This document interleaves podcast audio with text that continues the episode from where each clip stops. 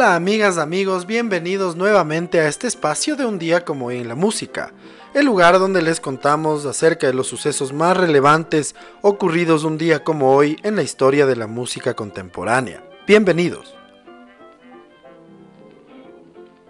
En el año de 1941, un día como hoy, nace Brian Holland en Detroit, Michigan, Estados Unidos uno de los componentes de compositores de Holland Dossier Holland, los productores sobre los que se asentó el poderío del sello Motown.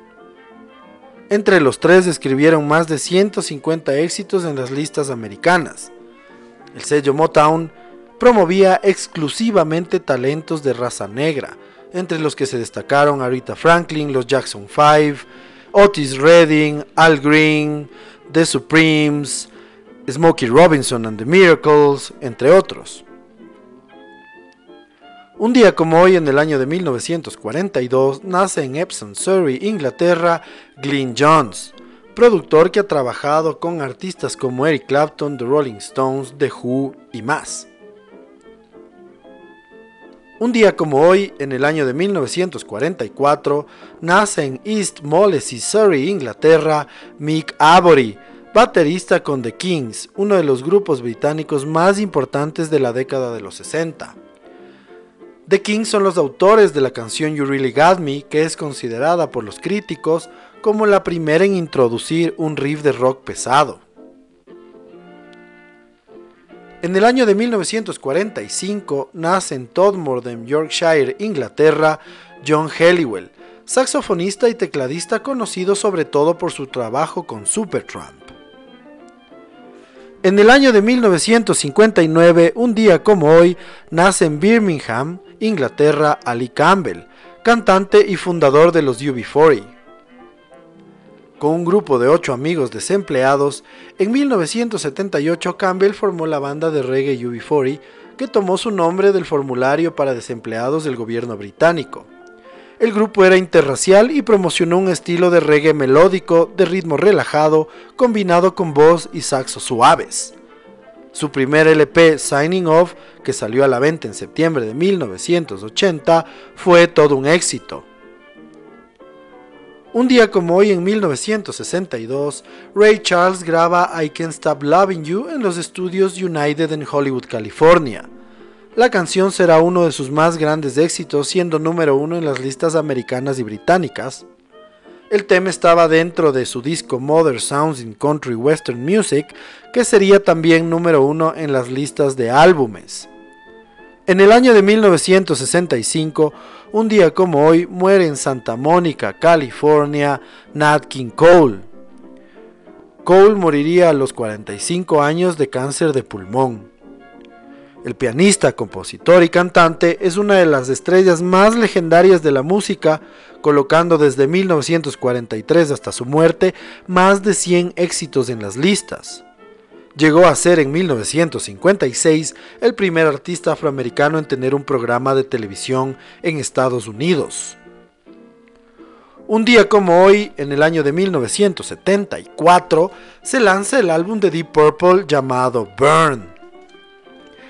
Este disco es el octavo álbum de estudio de la banda inglesa de hard rock y fue grabado en Mod Rock, Suiza, en noviembre de 1973 con el estudio móvil de los Rolling Stones. Es el primer álbum de la banda con el vocalista David Coverdale y el bajista y vocalista Glenn Hughes, en sustitución de Ian Gillan, Roger Glover respectivamente. Con estas incorporaciones, el sonido de la banda evolucionó hacia el boogie, incorporando elementos del funk y el soul que serían más presentes en el siguiente disco Stormbringer. Un día como hoy, en el año de 1976, nace en Las Vegas, Nevada, Ronnie Vanucci Jr., baterista del grupo The Killers. También en 1976, un día como hoy, nace en Van Nuys, California, Brandon Boyd, cantante y compositor del grupo Incubus.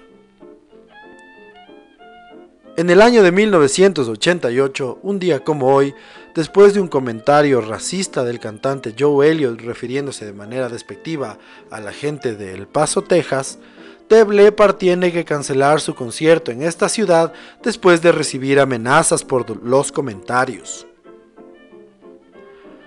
Un día como hoy, en el año de 1997, U2 es número uno de la lista británica de singles con el tema Discotheque, que estará solo una semana en lo más alto, pero permanecería 13 semanas en la lista. Un día como hoy, en el año de 2001, Yahoo realiza el primer chat online. En varios países se invitarían a diversas celebridades que interactuarían con los internautas. George Harrison fue invitado para formar parte del primer chat online de Yahoo en Inglaterra. Un día como hoy, en el año de 2004, Feels Like Home de Nora Jones alcanza el número uno de la lista de álbumes en el Reino Unido con el disco del mismo nombre, que estará dos semanas en lo más alto. Nora Jones es hija del músico llamado Ravi Shankar, el que fuere maestro de citar de algunos músicos en la década de los 60s y 70s principalmente. Fue maestro de George Harrison, quien en el disco Rubber Soul con la canción Norwegian Wood sería la primera vez que se incorpora en un disco de música popular de Occidente un instrumento de esta índole. Luego los Rolling Stones en Painted Black incluirían también un sitar en su sonido y a partir de ahí iniciaría una importante influencia de la música de, Oriente, principalmente de la India, en la música popular de Occidente. Un día como hoy en el año de 2017, Ed Sheeran repite por quinta semana el número uno de la lista mundial de Spotify con 53.47 millones de streams con Shape of You. Para la semana del 3 al 9 de febrero, la cifra se convertiría en un nuevo récord mundial con un número de streams en una semana. Así concluimos las efemérides más relevantes ocurridas un día como hoy y queremos destacar como suceso más relevante no solo el lanzamiento del el disco Burn con una nueva alineación de la banda de hard rock británica Deep Purple, sino hacer un reconocimiento, un recuento de la carrera de esta banda, quienes en el año de 2008, en marzo y en octubre de 2011, eh, pisarían tierras ecuatorianas ofreciendo dos conciertos en la ciudad de Quito, en el Ágora de la Casa de la Cultura. Deep Purple es una banda británica de hard rock que se formó en 1968 en la ciudad de Hertford del Reino Unido. Es considerada como una de las pioneras del hard rock y del heavy metal, junto a Led Zeppelin y Black Sabbath. Su música a lo largo de su trayectoria ha incorporado elementos del rock progresivo, rock sinfónico, rock psicodélico, blues rock, funk rock, Britpop y música clásica. La banda británica ha vendido más de 150 millones de discos en todo el mundo. A lo largo de su trayectoria, la banda ha sufrido múltiples cambios en su formación, aunque permaneció inactiva desde julio de 1976 hasta abril de 1984.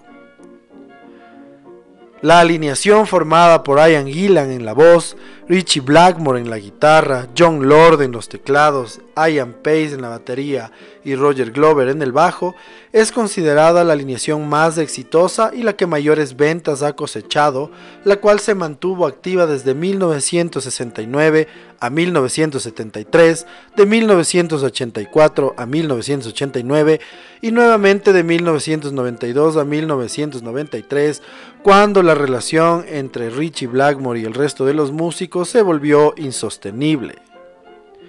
Su alineación actual, que cuenta con Steve Morse en lugar de Richie Blackmore y Don Irie en lugar del fallecido John Lord, lleva en activo desde el año 2002. Este grupo fue considerado la banda más ruidosa del planeta por el libro Guinness de los Récords en la edición de 1974, debido al concierto que realizaron en el Rainbow Theatre de Londres el 30 de junio de 1972, en el cual se midieron 117 decibelios.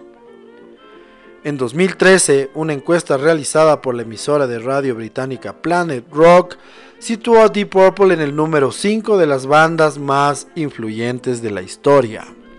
Y como les había dicho al inicio de este recuento, en marzo de 2008 y en octubre de 2011 tuvimos la suerte de ver en vivo a esta grandiosa banda.